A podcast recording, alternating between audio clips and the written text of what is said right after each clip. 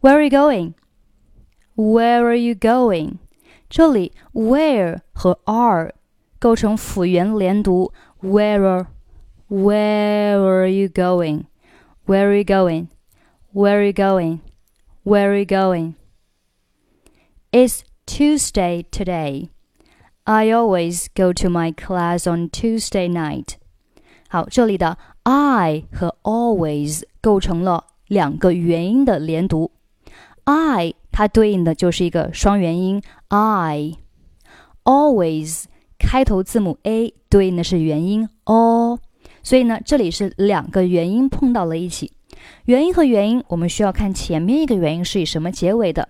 那这里 I 末尾是 i i，如果前面一个元音以 i 结尾，中间要加一个 i 的半元音来做一个连接，变成了 I always i 和后面的 o 变成了类似于 you i always I always I always 加了一个 i 的半元音在里面，这两个单词它的一个过渡会更加的顺畅。大家可以感受一下，I always I always go to my class on。好，这里 class 和后面的 on 构成了辅元连读，class on class on class on Tuesday night。好，整句话我们再读一下：It's Tuesday today. I always go to my class on Tuesday night. It's Tuesday today. I always go to my class on Tuesday night. 好，下面 I didn't know you were taking any kind of class. Tell me about it. it。这里 didn't 末尾不用发音。I didn't know. I didn't know you were taking any kind of class. 好，这里 kind 和 of 构成辅元连读，kind of，kind of class，kind of class。I didn't know you were taking any kind of class. 后面 tell me about it, tell me about it. 这里 me, about, it 三个单词可以连在一起读。首先，我们来看一下 me 和 about。me 字母 e 对应的是元音 e，about 开头字母 a 对应的是元音 a。 这里又是有两个元音放在一起，那我们需要看前面一个元音是以什么结尾的。这里 me 刚讲过，字母 e 对应的是元音 e，所以中间呢我们要加一个 e 的半元音。这个和上面的 I always 是一样的。好，那这里呢就变成了 me about me about 啊，有一个 e 和后面和 about about 开头的 a 构成了一个 e e me me about me about 好 about 末尾的 t 和后面 it 开头的 it 又构成了辅元连读。但美式发音呢，注意这里 about 末尾的 t。在和后面 it 连读的时候，要浊化成类似于的的发音啊，所以是 tell me about it about it 的的 tell me about it tell me about it tell me about it 好，下面 well I'm learning how to use math in a business environment 这句话没有什么好讲的，但是要注意 math math 在美式发音当中，字母 a 对应的是梅花音 a，是大嘴巴的 a a a ma ma，后面 th 就是一个咬舌音，上下齿要轻触舌尖，注意要是轻触舌尖。这里 math 末尾的 th 它是一个清辅音，声带是不振动，读作。math, math, math. I'm learning how to use math in the business, business, business environment, environment, environment，environment。注意第二个 vi vi 字母 v 对应的是 v v 上齿下唇一定要接触 v vi vi environment。好，整句话我们再读一下。 Well, I'm learning how to use math in a business environment. 下面 what for? What for? What 末尾不发音。What for? The job market is so competitive nowadays. 这里 job 末尾 b 在这里呢，我们可以不用爆破出来，直接是 job job job。当你准备发那个 b 的时候，我们只需要做它的准备口型，就是把嘴巴闭起来。The job the job 啊，最后呢，它的动作是以闭嘴巴结尾的。The job market is so competitive nowadays. I want to develop some useful skills. 好，这里 want 末尾不用发音 ，develop 末尾的 p 和上面 job 末尾的 b 是一样的，都是失去爆破，不用发音。什么叫失去爆破，不用发音呢？那这个 b 和 p 单独去读，它是 b p 啊，是这样子去读的。最后呢，它会有一个爆破的这样的一个一个一个动作啊，是先把嘴巴闭起来，然后呢。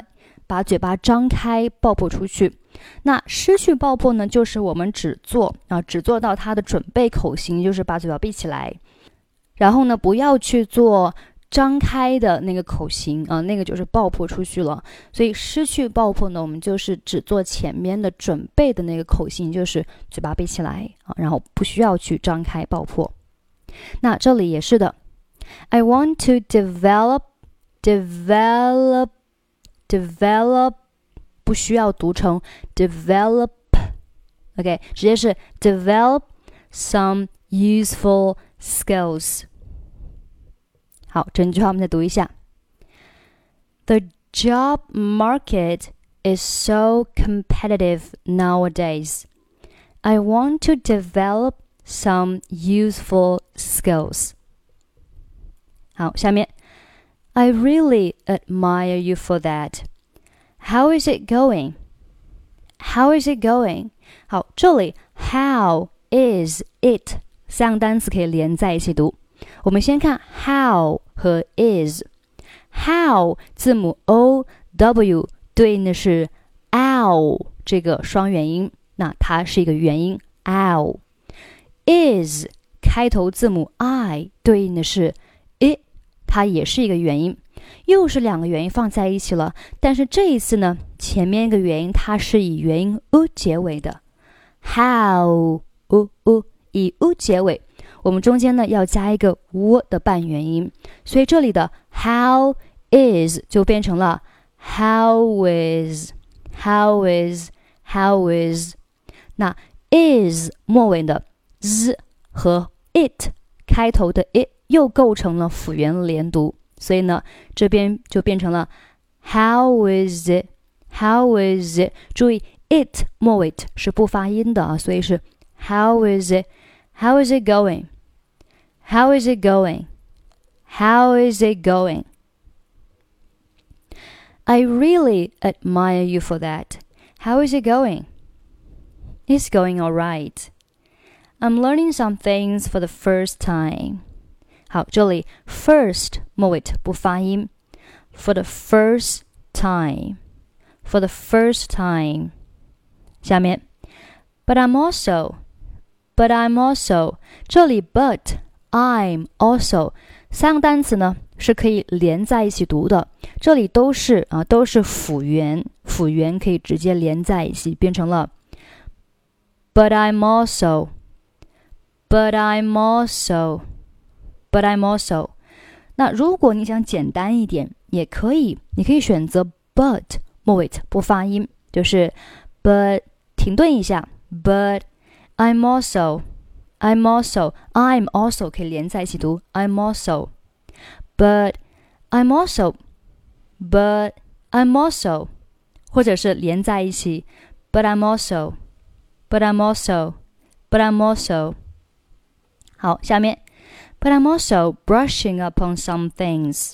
这里 up 和后面的 on 构成辅元连读 upon upon upon brushing upon brushing upon some things that I that I already 好，这里的 that I 和 already 三个单词呢，也可以连在一起读。 首先，that 和 I 这里是辅元连读，很简单，直接是 that I that I。注意 that 末尾要浊化一下，that I。好，I 和后面的 already，我们看一下，I 它是一个元音，already 开头字母 A。它也是一个元音，诶，所以这边呢又是两个元音放在一起，前面一个元音是以元音 a 结尾的，今天呢已经出现过很多次了啊，中间是加一个 e 的半元音，所以是 I already，本来是 I already，现在前面加了一个 e，就变成了 I already，有一个 e 哦，I already，I already，好，我们把 that 再连在前面，就是。that I already, that I already, that I already, that I already know, that I already know, that I already know。